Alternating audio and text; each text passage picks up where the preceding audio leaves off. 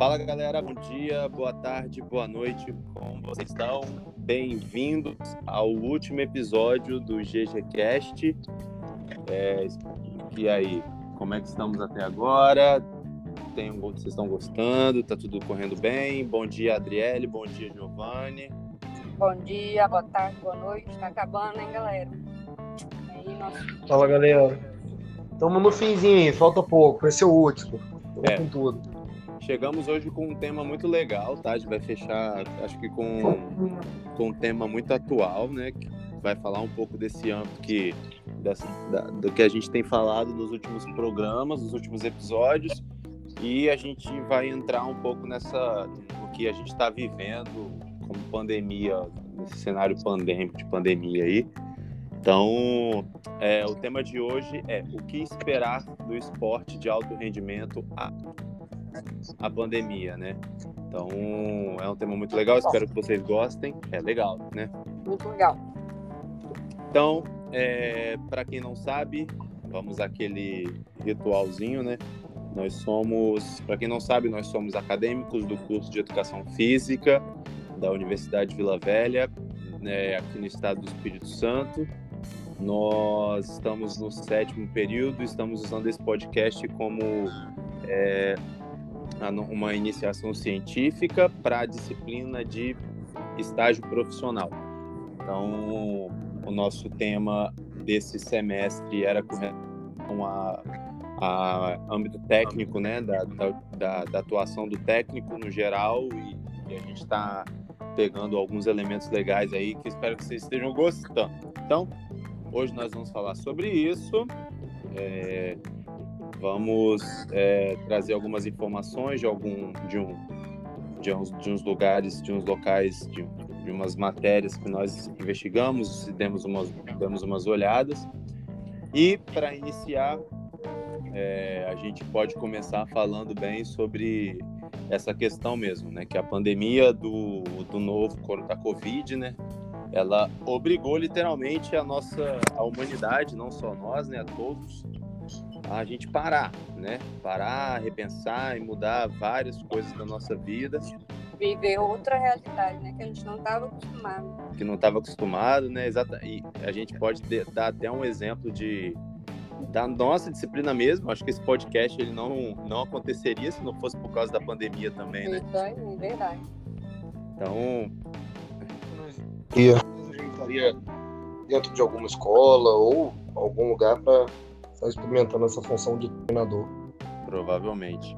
Então, assim, é, esse vírus, é, diante esse vírus que se espalha com muita facilidade, a gente consegue, é o que a gente falou, né? O novo normal ele começa a se estabelecer a partir de alguns princípios aí que a gente pode colocar, que são as restrições de movimentação, a menor inte- interação social, os cuidados extremos que nós estamos tendo com a higiene, né? E eu acho que no mundo do esporte não é, principalmente do esporte de alto rendimento, não é, não é diferente, né? A gente vê aí Sim. os grandes, os grandes eventos como os Jogos Olímpicos, a Copa América, a Eurocopa, os É, campeonatos. tudo parado. É, exatamente, parou tudo, tiveram que ser adiados ou cancelados, enquanto Temos que rever, né? Os jogos antigos na televisão. É isso aí.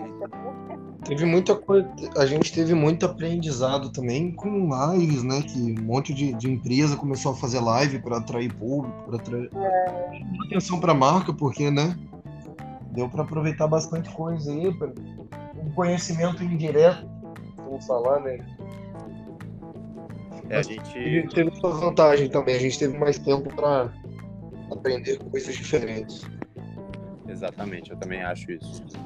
Então, assim, é, esse tempo serviu, principalmente eu acho que mais o ano passado, né, pessoal? Serviu para a galera, para os grandes organizadores entenderem como se desdobrar para tentar fazer o, show continuar, né?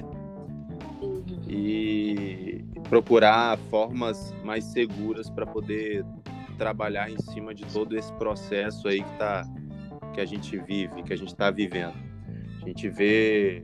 É legal a gente ver hoje tipo, uma Eurocopa igual, igual nós estamos vendo, com, com público já, né?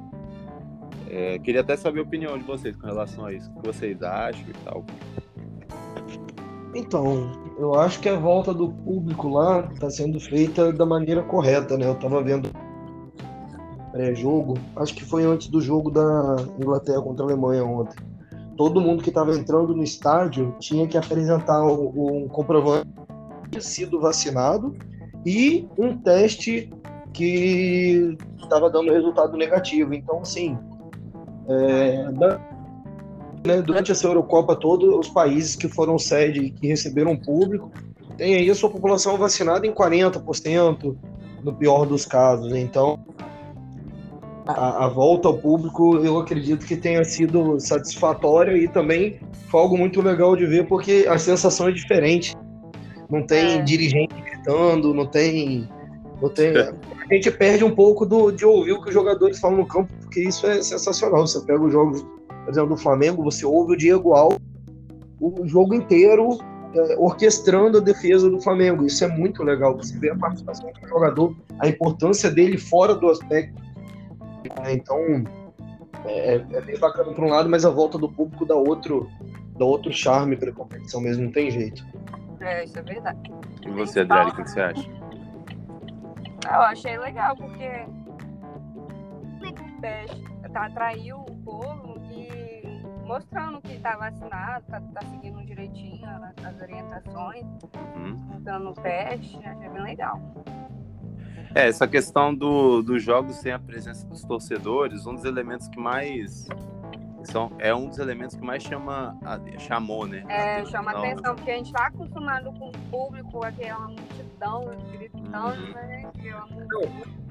Tirando a participação efetiva do público, por exemplo, no caso do Ericsson, né? Quando ele uhum. teve o mal súbito, o que a Finlândia da Dinamarca fizeram, aquilo foi uma coisa assim que a pessoa pode testar esporte, mas você vê uma cena daquela, aquela é gente dando uma, aquilo foi nossa, é de arrepiar. É. Uhum. da existência do esporte e, e assim, dentre todos os esportes, né, que tem no mundo inteiro, a, a grande vantagem, eu acho, do futebol perante os outros, eu acho que o futebol se destaca tanto em relação à publicidade, transmissão por conta disso, né? A participação da torcida, ela não é meramente vamos acompanhar um entretenimento, como é muitas vezes nos esportes americanos, ah, nós vamos para para o ginásio de basquete do time da nossa cidade. Ah, no futebol é diferente. No futebol as pessoas vão ao estádio para ver o clube que elas amam.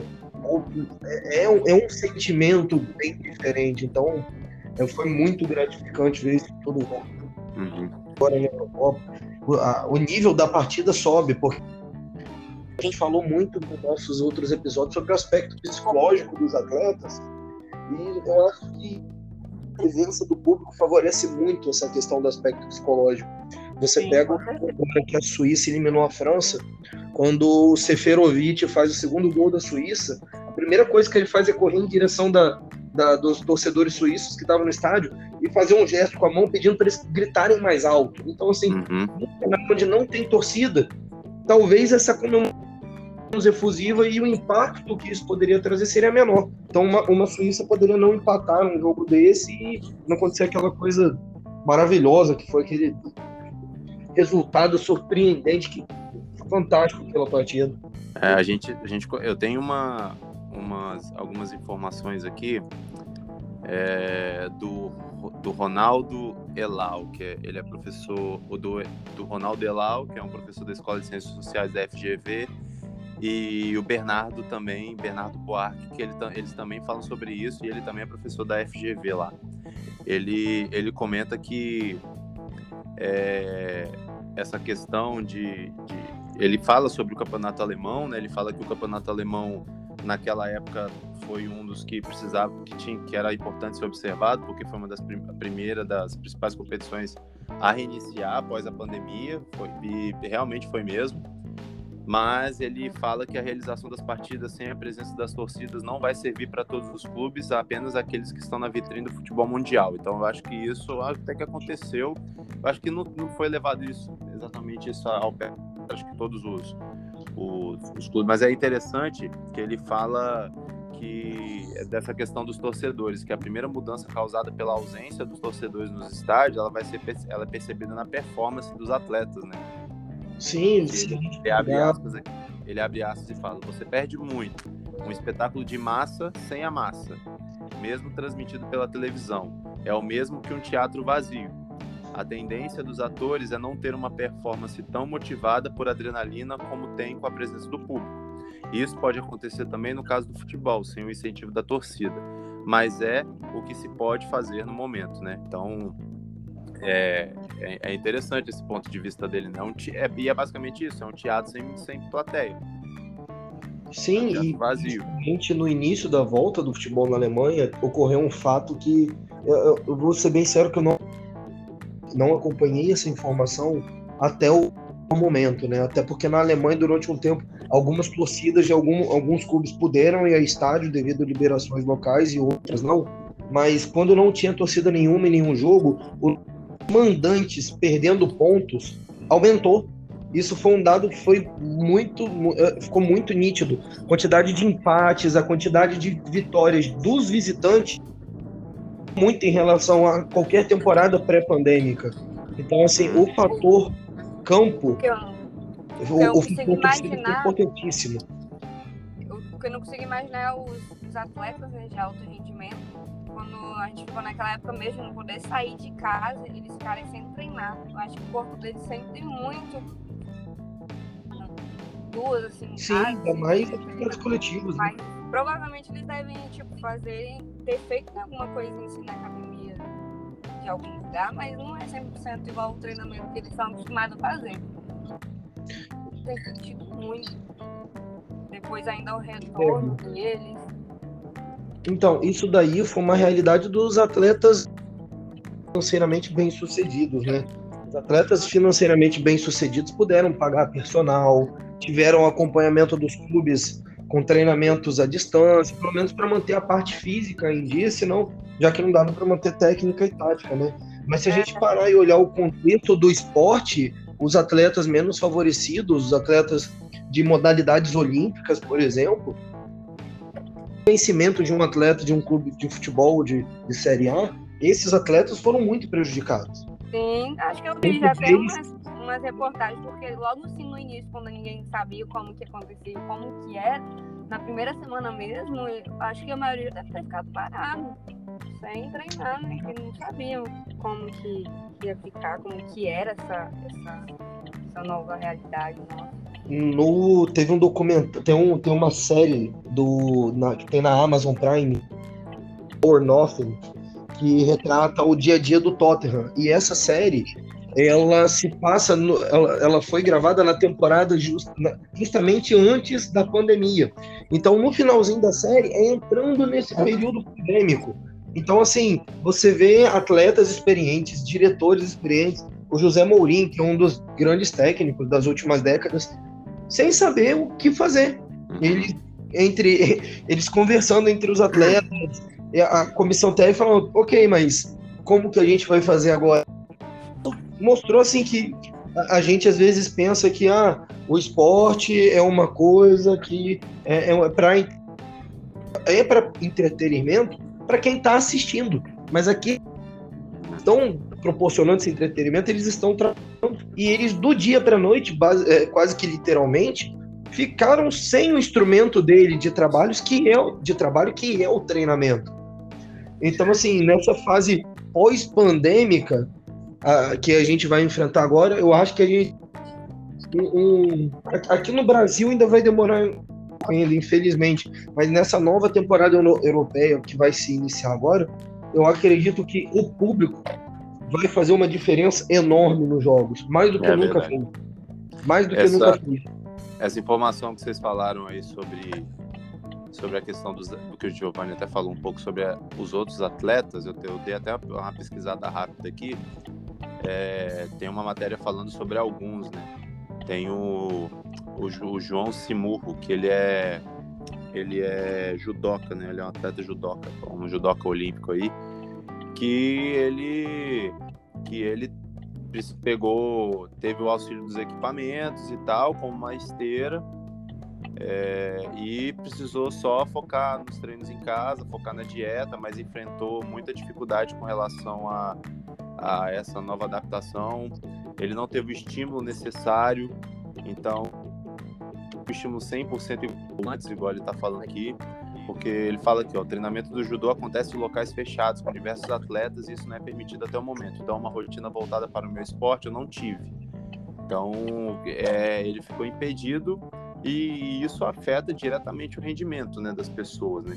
Tem uma aqui, ó, a Isabela Fortes, de 22 anos, ela fala, está na modalidade que ela faz luta, é, manteve contato presencial somente com uma parceira de treino e como essa colega ela tinha um tatame em casa, foi possível que as duas pudessem fazer o treinamento do judô.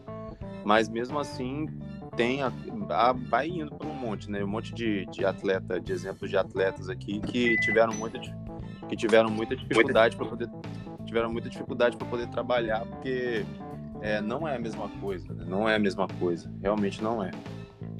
a gente está treinamento, mas a gente esquece uma parte que é importantíssima para o atleta também, os vínculos contratuais deles. Muitos atletas, é, principalmente atletas olímpicos e atletas de futebol de clubes pequenos, no início do, da, da pandemia, quando foram para as atividades, eles simplesmente tiveram seus contratos encerrados. Você pega o exemplo do no Campeonato Paulista, que inclusive acabou eliminando São Paulo de forma impressionante, né?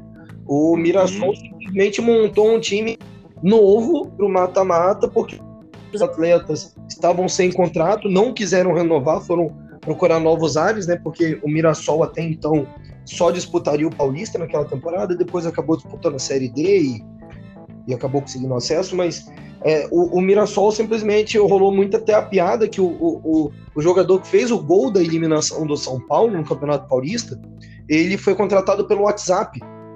Ele na mesma semana em que ele jogou contra o São Paulo. Então foi assim: vamos tampar um buraco, contrato para um, dois jogos aqui, porque hum. não tem o que ser feito. Nós não temos mais time. E a gente olhando assim, os, alguns clubes ficaram sem atletas e muitos atletas ficaram sem clube e, infelizmente, sem receber.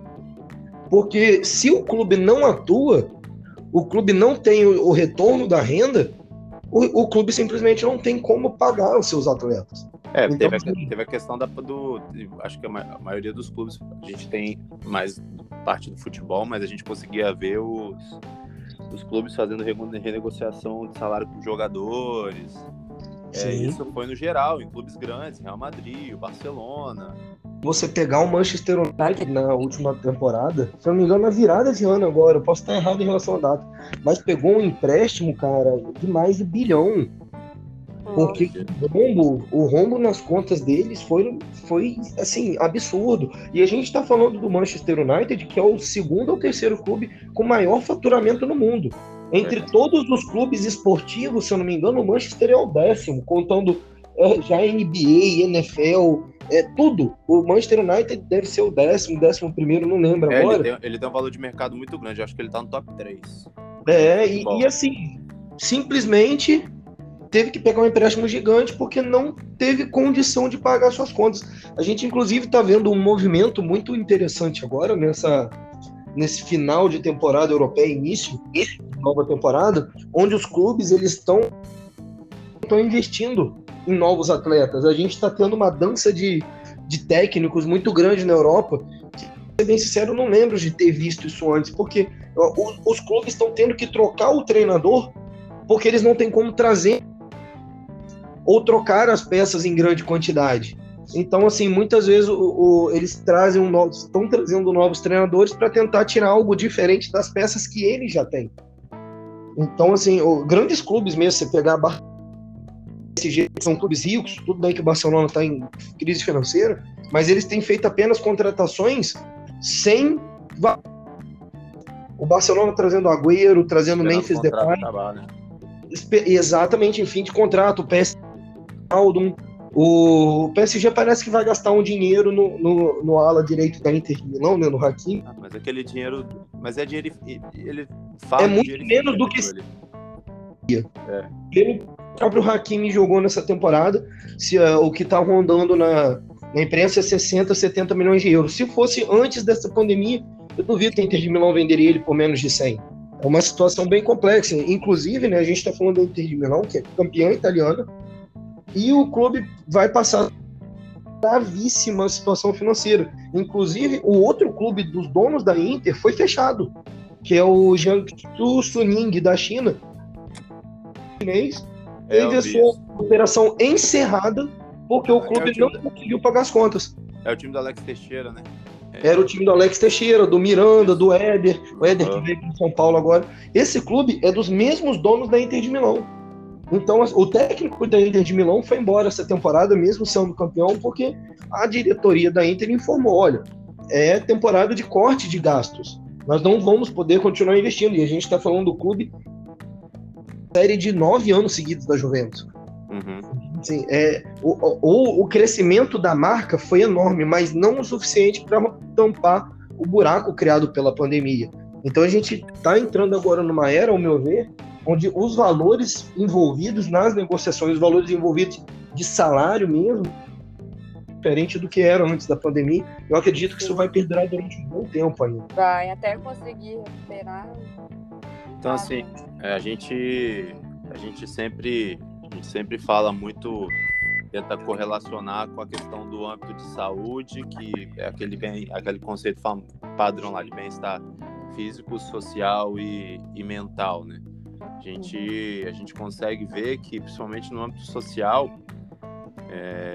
estou é, falando agora do, dos atletas, tá, galera? A gente, a gente consegue identificar que essa questão do social sofreu exatamente um grande impacto, né? E exatamente por essa questão de, do isolamento. Com, com relação ao físico, eu acredito que a gente consegue, já consegue dizer de cara, com, porque o rendimento do atleta ele cai mesmo e caiu é, drasticamente agora nesse ano que voltou e a gente está vendo as coisas melhorando por conta de tudo que está acontecendo e os aspectos psicológicos eu acho que as pessoas ainda eu acho que principalmente os atletas eles ainda convivem com isso porque eu acho que vai muito mais vai muito além do fato deles terem que trazer resultados porque é o trabalho deles, né? Eu acho que vai por conta de ser uma pandemia que tem muita gente perto deles que, que foi embora, né? Que morreu. E que assim, que muito a gente vê muito muito jogador, muito atleta que faz algum tipo de, de, de tem alguma conquista agora e homenageia alguma pessoa querida que tá do lado dele que morreu. Então, eu acho que é muito importante essas questões, né? Que é da gente de, a gente comentou em alguns episódios da importância da equipe docente, da, acho que o, esse o Giovanni nem estava no dia, mas que foi eu e a Adri, do papel do psicólogo para poder, poder atuar em cima é, desses, desses atletas, né? De, precisa de um corpo aí de profissionais, porque é, é complicado, complicado. Se para pessoas comuns como nós, perder um ente querido ou uma pessoa que a gente gosta, que a gente ama por conta dessa situação é difícil, imagina para um atleta que tem que mostrar resultado, né?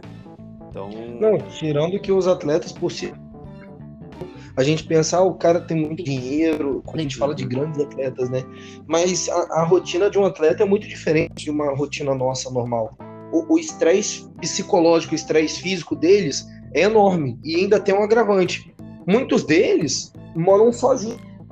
Vão para fora do, alguns vão para fora do país sozinhos, é sem a família. Aí, é verdade. Então assim, o, eu tava até hoje na televisão algo que eu olhei assim e falei, nossa, que bacana. É algo que tá me deixando muito algo que tá me agradando no futebol brasileiro atualmente é esse projeto do Red Bull Bragantino. Não por ser um clube empresa, mas a estrutura que eles criando. O Maurício Barbieri, a família dele, morava no Rio ainda.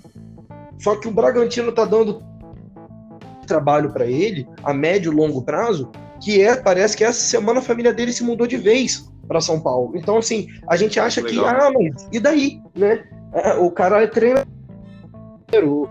o técnico do Bragantino não ganha menos do que seis dígitos. Algumas pessoas vão pensar, mas, cara, é diferente. O cara tem toda a pressão que o esporte tem, tem todo o desgaste físico e ainda tá longe dos entes queridos. E como você falou, né, sobre morte de, de, de parentes, o pai do Gustavo Mosquito do Corinthians, o jogador do Corinthians, morreu ano passado.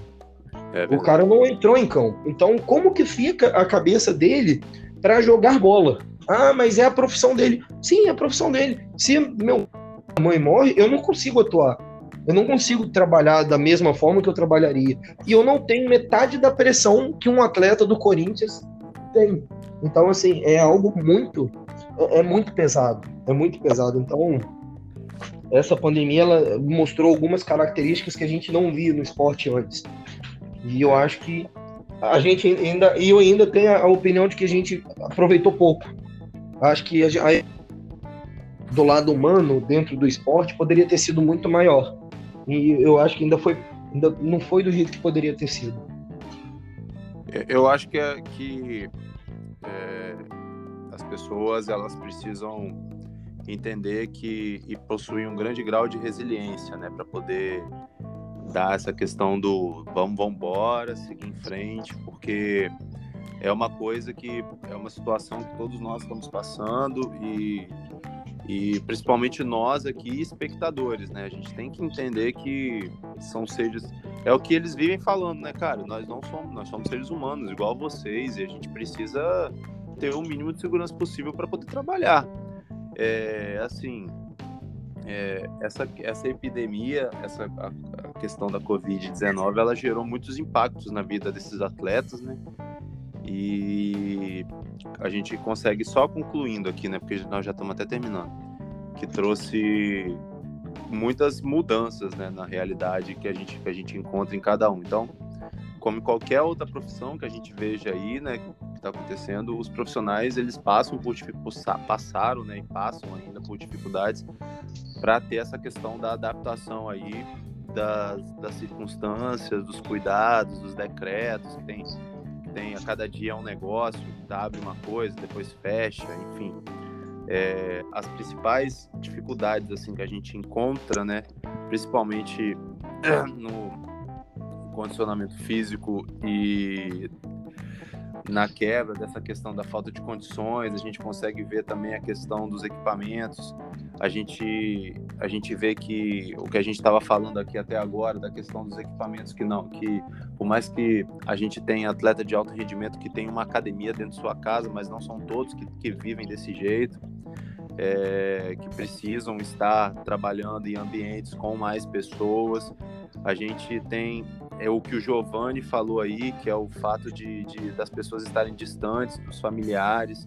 É, então, assim, é, esses estresses assim que os atletas sentem e sentiram e sentem hoje também, alguns acabam implicando diretamente na saúde deles, né? É. Então, é, se a gente se não se não forem conduzidos adequadamente essas questões, a soma de todos esses problemas podem gerar, pode gerar complicações ainda maiores para a vida deles, né?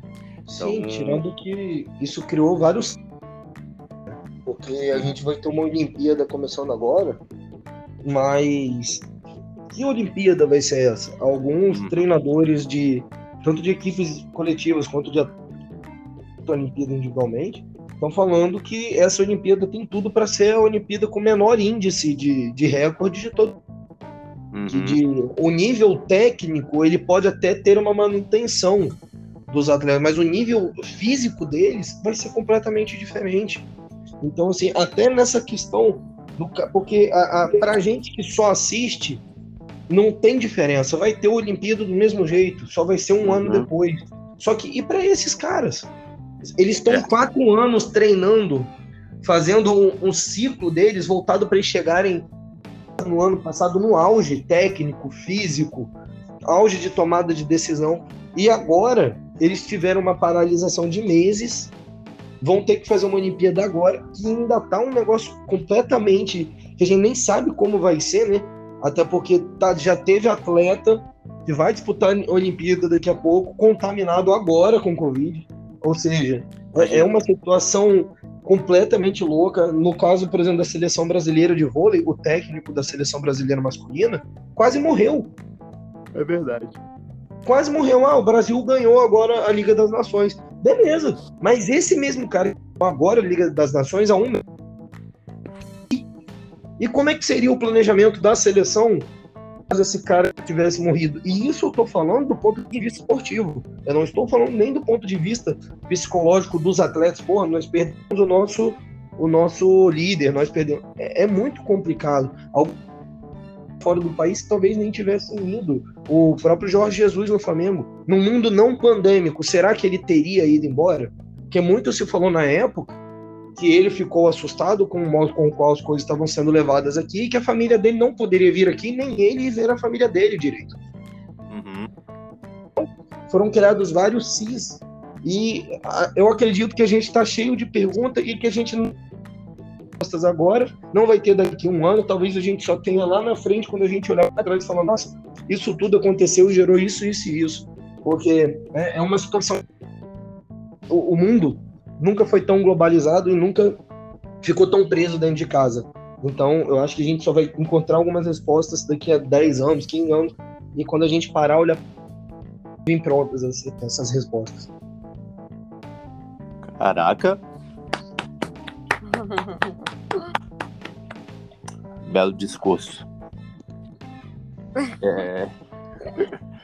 é isso, mas é isso mesmo. Eu acho que é por esse caminho aí a gente a gente resta resta a gente aguardar, é, ver o andar. O esporte mudou, a, nossas, a, a, vida de cada um, a rotina de cada um mudou. É, o esporte mudou também, então a gente tem que se adaptar e entender que é, o mundo é esse agora e cabe aos, aos técnicos, aos, aos preparadores terem a capacidade para trabalhar em cima da situação, né? Então, então é isso. Adri, quer falar alguma coisa? Não, não. É... Tranquilo. Tá tranquilo. Então é isso. Quer falar mais alguma coisa, Giovanni? Não, tá bom. É o último episódio. Se eu falar alguma coisa, vou me emocionar. Então... Eu falo isso, é, eu falo isso Giovanni com muita cautela. Eu falo com o quê? Eu falo Se com cautela. Né? Fica aqui a noite toda. Se deixar, são três horas de, de, de episódio, mas aí a Dani vai dar aquela chamadinha na gente. Vamos ver se é muito legal. Né? mas beleza. Galera, é... então finalizamos o nosso último episódio. Queria dizer que foi um prazer estar com vocês dois. Prazer. É... É, foi muito legal. Enquanto durou, a gente ainda vai se ver. Tem mais um período aí, né? É. Para final do ano. Gente para a gente terminar esse negócio, final do ano, levantar o, o canudo e, e, seguir a nossa vida profissional aí. É, vamos nos encontrar também, né? É isso aí. Vamos sim, se Deus quiser. Show de bola. Galera que está ouvindo, queria agradecer a, a vocês por, por ter estado conosco, as pessoas que ouviram. E é isso. Muito obrigado e até a próxima. Valeu, tchau, tchau. Até a próxima. Valeu, Valeu tchau, tchau.